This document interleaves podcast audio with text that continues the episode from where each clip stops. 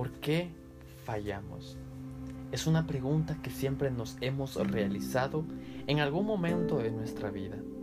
Y siempre, o casi siempre, echamos la culpa al entorno, trabajo, economía, familia, y como siempre queremos un culpable, que hasta Dios lo metemos.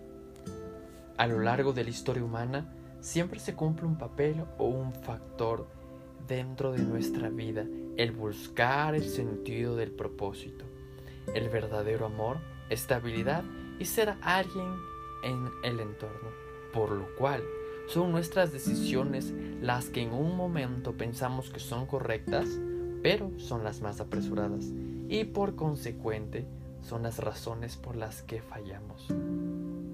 Hay un pasaje bíblico que todos sabemos, pero muy pocos sabemos en qué lugar de la Biblia queda.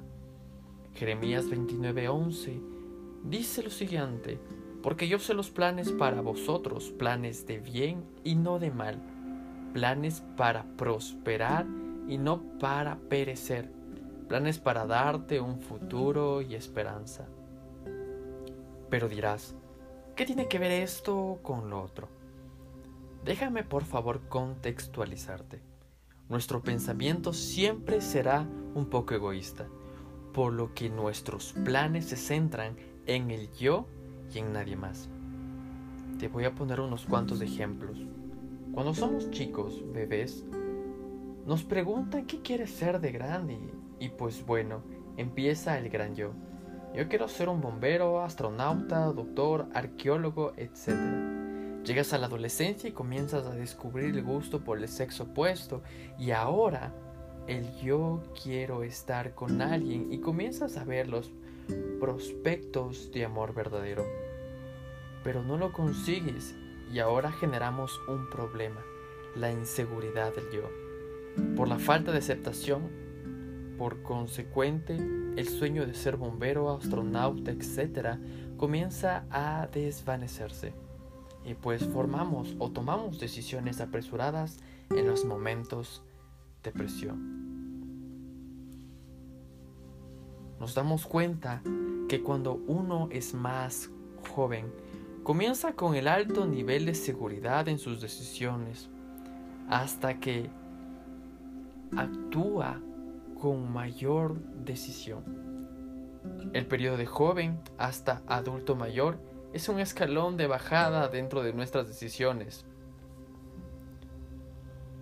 Pero cuando le permites a Dios aplicar sus planes en la toma de decisiones, se forma un evento diferente.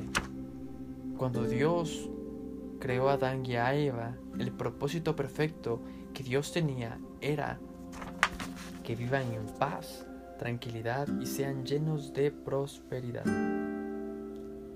Pero la palabra de Dios me dice, porque yo sé los planes que tengo para ustedes, y termina al final diciendo, dice el Señor, te invito a que le puedas dejar al Señor tomar el control de tus planes para que cuando estés a punto de tomar decisiones bajo presión, no fallemos, sino que podamos tomar la decisión acertada para tener un futuro lleno de. Los planes de Dios no son malos, son perfectos.